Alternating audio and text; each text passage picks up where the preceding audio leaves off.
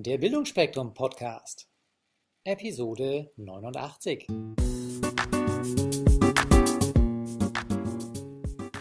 Willst du dich und dein Unternehmen weiterentwickeln?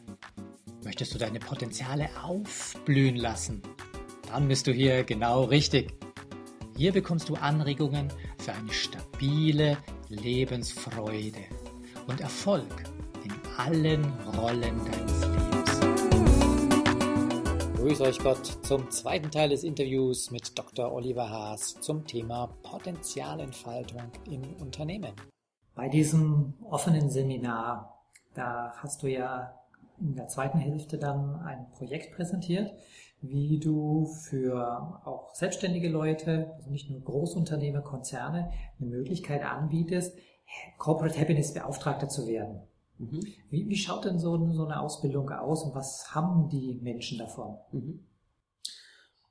Also die, ähm, die Ausbildung schaut folgendermaßen aus. Wir haben ein Konzept geschaffen, das äh, mit einer Lernplattform agiert. Das heißt, ähm, wir haben die Möglichkeit oder jeder Teilnehmer hat die Möglichkeit, sich zu Hause einzuloggen in einen virtuellen Kurs, wo er die anderen Teilnehmer sieht und zwar nicht live, sondern wo er sieht, was die für Aufgaben gemacht haben, was für Aufgaben man selber macht. Also diese diese Umsetzung, die ja so wichtig ist bei unserem Thema Happiness, ähm, gibt es ganz konkrete Tools, wie man an sich arbeiten kann. Es gibt, es gibt Videos dazu, ähm, wo ich immer wieder in dieses Klassenzimmer reinkomme und ähm, man dann neue Themen äh, sehen kann, verinnerlichen kann, ähm, Sachen, die man umsetzt, nicht nur im Privatleben, sondern auch im Berufsleben.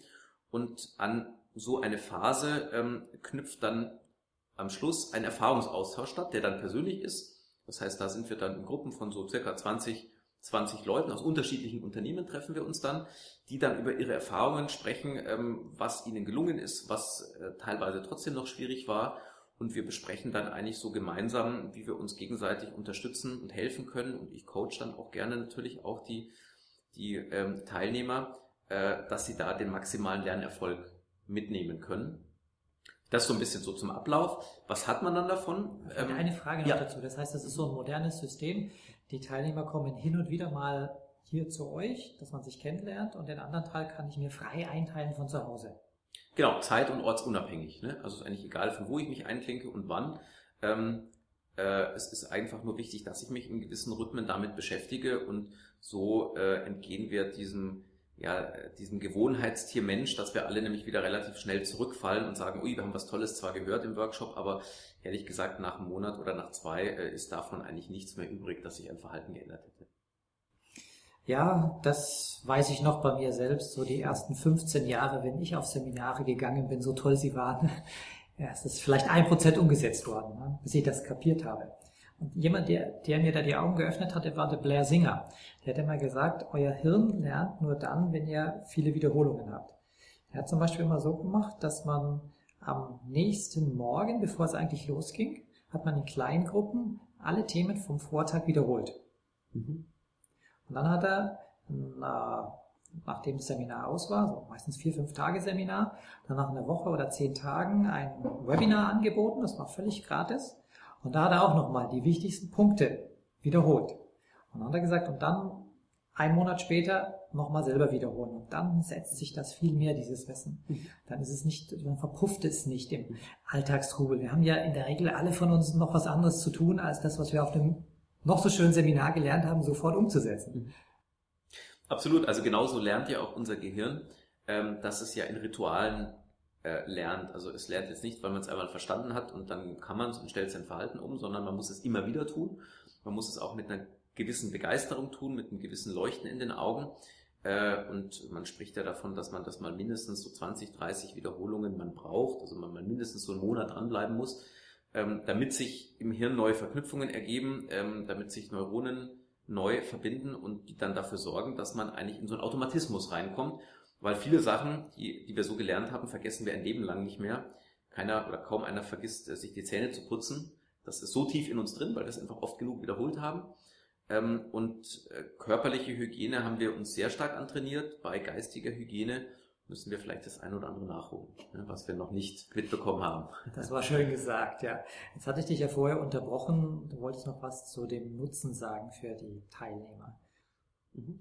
Genau, also der, der, der Nutzen ist, also wir haben äh, das Ausbildungsprogramm in, in sechs Bereiche unterteilt.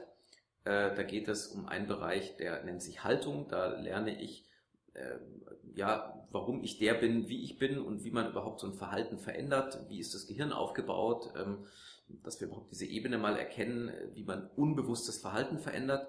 Wir haben einen zweiten Teil dazu, da geht es um Bedeutsamkeit, da geht es eigentlich um um den Sinn, welche Ziele, welche persönliche Visionen habe ich im Leben. Ähm, es geht dann in einem dritten Modul um das Thema eigene Stärken. Das ist so sehr stark talentorientiert. Das sind wir auch, wir sind ja sehr stark schwächenorientiert äh, aufgewachsen, dass wir immer geguckt haben, wo wir was nicht können. Da geht es ganz entgegengesetzt darum, was können wir gut. Ähm, dann geht es um Begeisterung. Wie schafft man Begeisterung? Wie bringe ich Begeisterung in ein Team rein?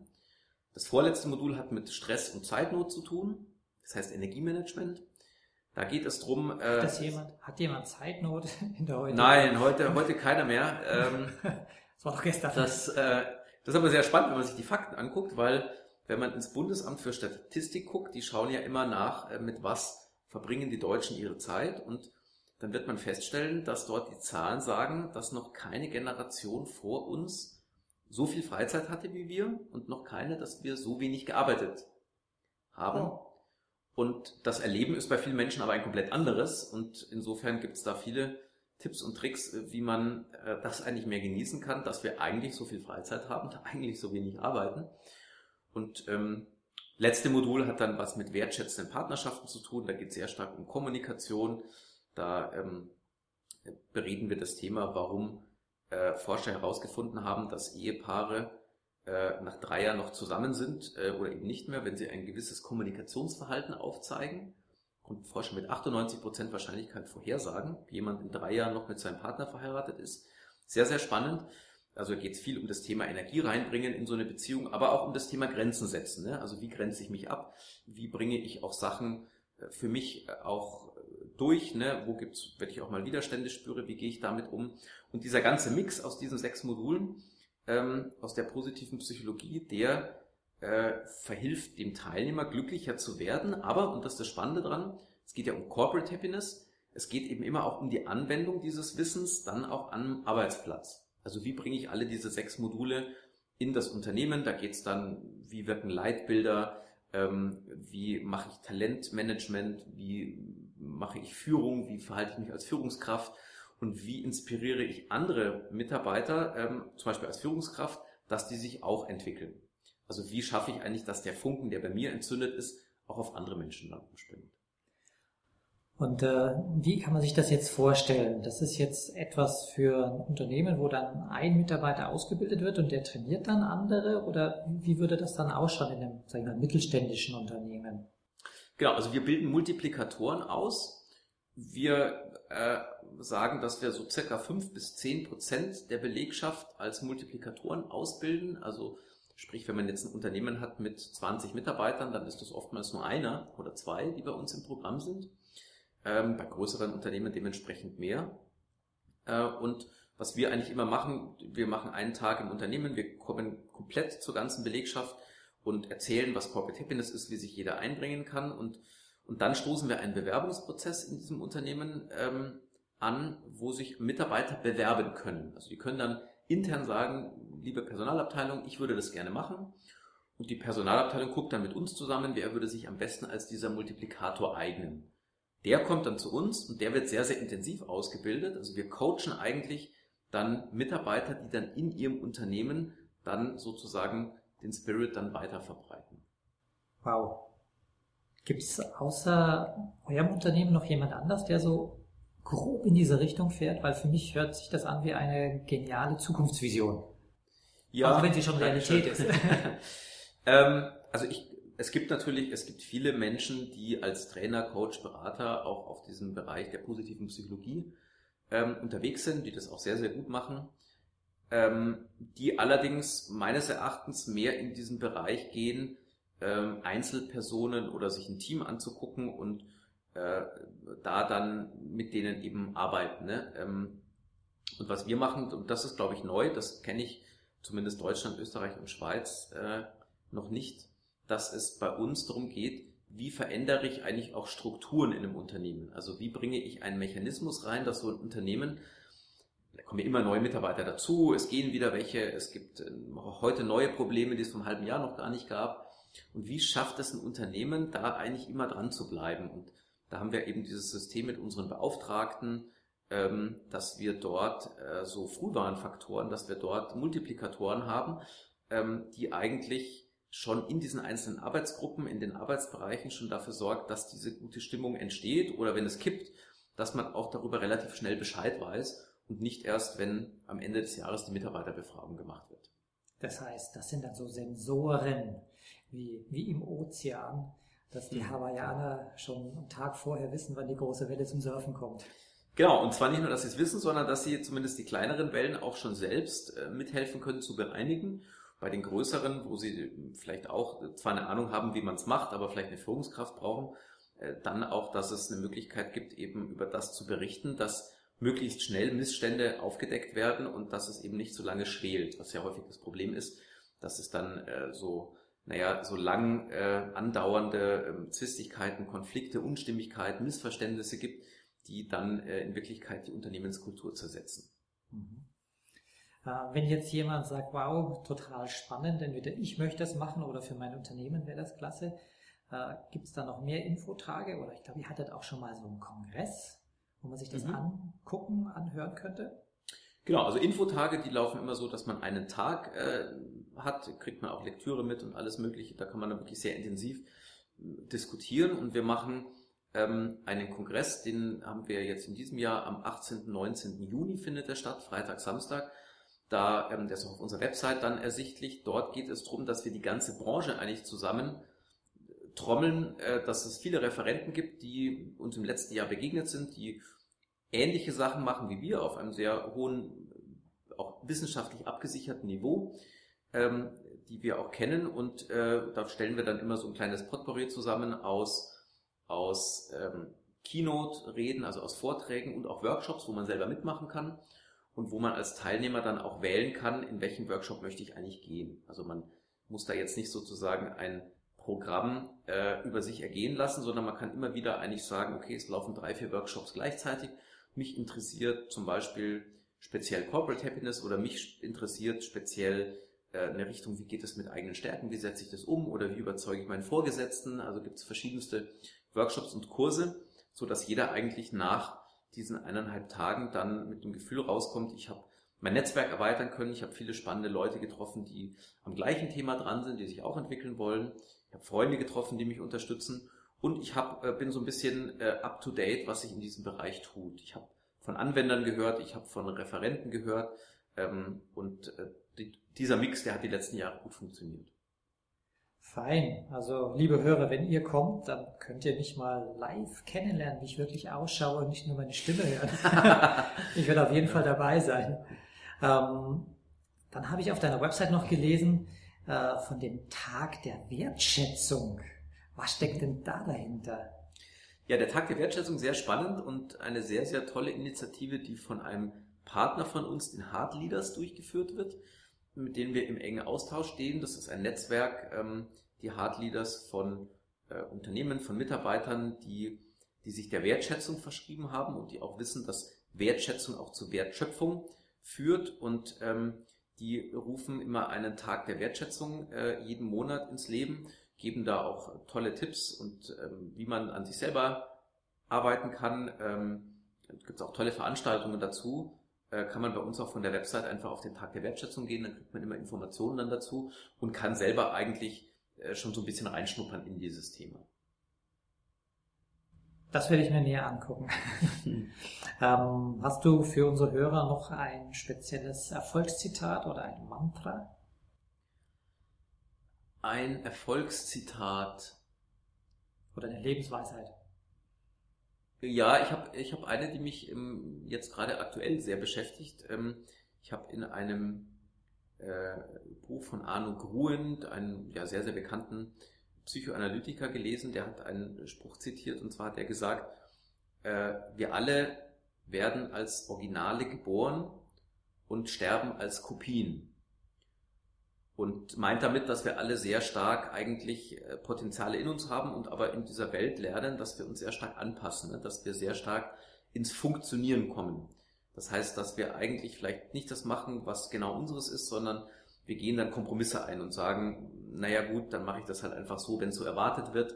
Das fängt in der Kindheit schon an, zieht sich durchs ganze Leben durch und ähm, was mich was mich damit sehr beschäftigt hat, ähm, es gibt auch in Büchern, die das Ende vom Leben beschreiben, wo dann Menschen, die so in den letzten Lebenswochen ähm, ja im Krankenhaus liegen und eigentlich schon wissen, dass die Reise zu Ende geht, die bereuen eigentlich unter ihren Top 5 Wünschen, was sie eigentlich lieber anders gemacht hätten in ihrem Leben, sagen die, äh, also quasi unisono, äh, ich wäre gern mehr ich selbst gewesen.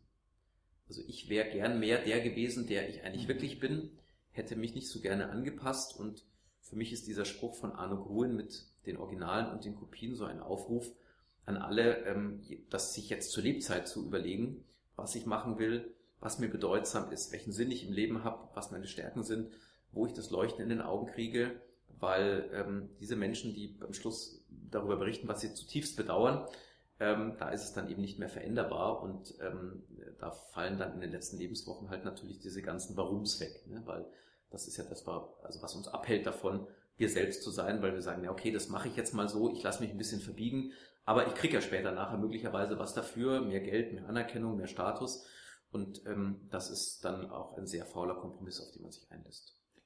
Da fällt mir jetzt spontan der Song I Am What I Am ein. Ich glaube, Gloria Gaynor oder so, kann das sein? Ja, genau. Absolut. Hast du zum Schluss noch äh, einen genialen Tipp oder einen Mediaservice oder eine Internetplattform, wo du sagst, das ist für dich eine gute Ressource, wo du selbst Sachen findest?